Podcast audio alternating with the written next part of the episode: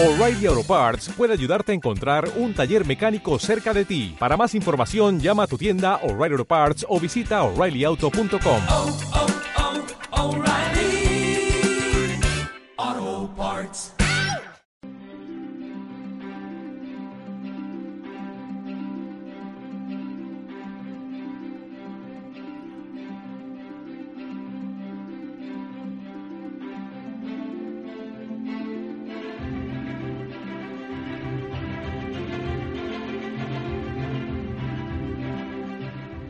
Está escuchando Érase una vez, un programa producido por Marta Gómez.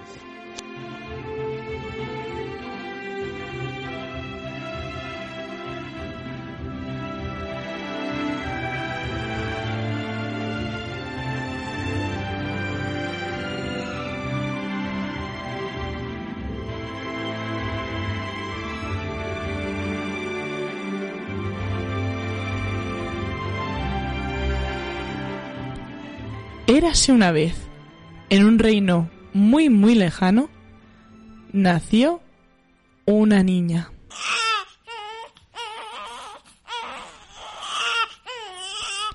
Con la piel blanca como la nieve y el cabello negro como la noche. Es por eso que la llamaron Blancanieves.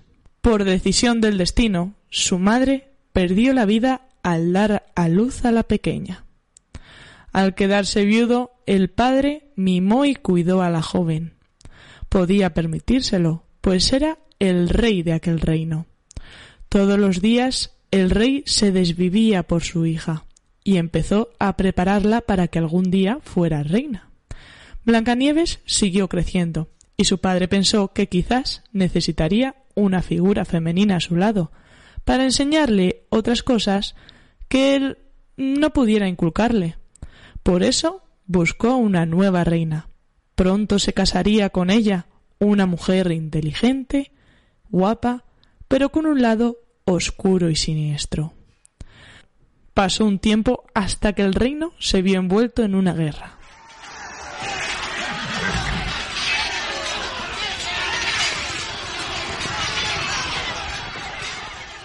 El padre de Blancanieves tuvo que marchar para defender sus tierras, pero nunca volvió. Pasaron los años y Blancanieves seguía creciendo, eso sí, bajo los cuidados de su madrastra. Ella siempre fue cuidadosa con la pequeña. Sin embargo, a medida que iba creciendo, veía en ella un rival más que una hija. El pueblo amaba a Blancanieves. Ella era la reina perfecta para el trono. Había crecido para serlo. Había estudiado más de cinco idiomas. Era amable y valiente. La madrastra de Blancanieves poseía un espejo mágico, al que todos los días preguntaba Espejito, espejito, ¿quién es la mujer más valiente del reino? Y el espejo respondía Tú, mi ama. Pero un día al preguntarle la madrastra al espejo quién era la más valiente, contestó Blancanieves. Entonces la madrastra enfureció, al ver que hasta la magia ponía por delante de ella a la joven Blancanieves. Todo el mundo quería a esa pequeña, y ella solo era una forastera en aquellas tierras. Rápidamente llamó a los sirvientes. Y les dijo Necesito que llevéis al bosque a Blancanieves, y una vez allí la matéis, con vuestras propias manos, y como prueba de ello quiero que me entreguéis su corazón en una caja. En un primer momento los sirvientes se negaron a hacer tal cosa, pero la reina les dio una oferta que no pudieron rechazar. Aquel que le entregara el corazón de la princesa podría olvidarse de sus pequeñas deudas y vivir cómodamente el resto de sus días. Todos los sirvientes llamaron a Blancanieves y le dijeron que iban a dar un paseo por el bosque. Ella cedió. Mientras tanto, los sirvientes comentaban entre ellos que la joven no merecía morir, pero a la vez todos necesitaban el dinero de la reina. Una vez en el bosque, los sirvientes de la reina la prepararon una emboscada. Blancanieves empezó a correr, pero ellos estaban en todas partes. La princesa lo tenía claro. No podía seguir corriendo, pues la alcanzarían. Por lo que tenía que ser más astuta. Así que se paró, cogió una piedra y la tiró al lado opuesto. Para que los guardianes siguieran el ruido de la roca y ella pudiera caminar por otro sendero. Cuando se dieron cuenta era demasiado tarde y volvieron a palacio. Todos menos uno, que no estaba dispuesto a perder la oportunidad que le otorgaba la reina. Así que decidió matar a un jabalí para llevarle su corazón a la reina, como si se tratara del de Blancanieves. Mientras tanto, Blancanieves en su vida encontró una pequeña casita y entró. Había una mesita muy chiquitita, con siete sillas, y en el dormitorio siete camas, demasiado pequeñas para poder descansar. La casa era de siete nanitos que trabajaban en una mina situada en la montaña. Cuando llegaron, encontraron a Blancanieves durmiendo plácidamente entre dos camas. Cuando despertó, los enanitos le habían preparado algo de comer y esperaban en la mesa para que la joven explicara por qué estaba allí. Blancanieves les explicó que la reina había ordenado que la mataran y que no tenía dónde ir los enanitos decidieron que la joven se quedara a vivir en su casa, siempre y cuando les hiciera la comida y limpiara la casa. Ella se negó.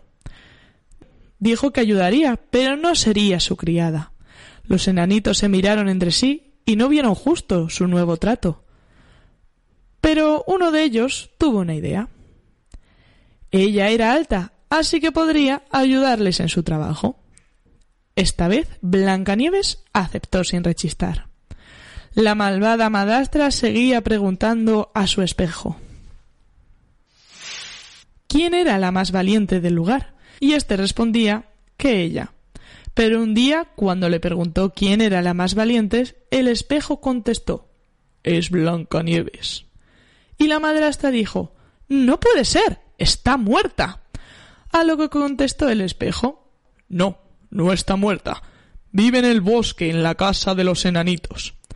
La reina no quería creérselo, pero tenía que comprobarlo con sus propios ojos. Así que se disfrazó de anciana y cogió unas cuantas manzanas para ir a ver a Blancanieves. Cuando llegó a la casa de los enanitos, llamó a la puerta, y Blancanieves respondió ¿Quién es? Soy una pobre anciana y vengo a traerte unas manzanas. Blancanieves abrió la puerta y no pudo resistirse a las manzanas que brillaban como el sol. Las cogió y las metió en casa, mientras se despidió de la anciana. Al cerrar la puerta, la reina volvió al palacio a castigar a aquel hombre que dijo haber matado a Blancanieves y ordenar de nuevo matarla. Cuando llegaron los enanitos a casa vieron las manzanas encima de la mesa y todos cogieron una para probarla. Blancanieves también cogió una y la mordió, pero el trozo de manzana se le fue por mal sitio y empezó a toser. los enanitos no entendían qué pasaba y varios fueron en busca del médico del reino. Cuando el médico llegó, Blancanieves estaba tumbada encima de la mesa, más roja de lo normal y rodeada del resto de nanitos. El médico consiguió sacar el trozo de manzana del cuerpo de Blancanieves y ella pudo al fin respirar. Todos los enanitos saltaron de alegría al ver a Blancanieves viva y ella agradeció al joven médico que la salvara. A los pocos meses, la reina murió. Y Blancanieves regresó a palacio con sus enanitos. Y de vez en cuando quedaba con aquel médico que la ayudó.